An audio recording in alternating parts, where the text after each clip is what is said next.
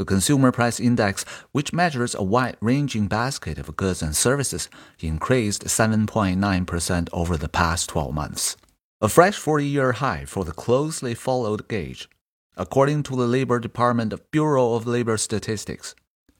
The February acceleration was the fastest pace since January 1982, back when the U.S. economy confronted twin threat of higher inflation and reduced economic growth.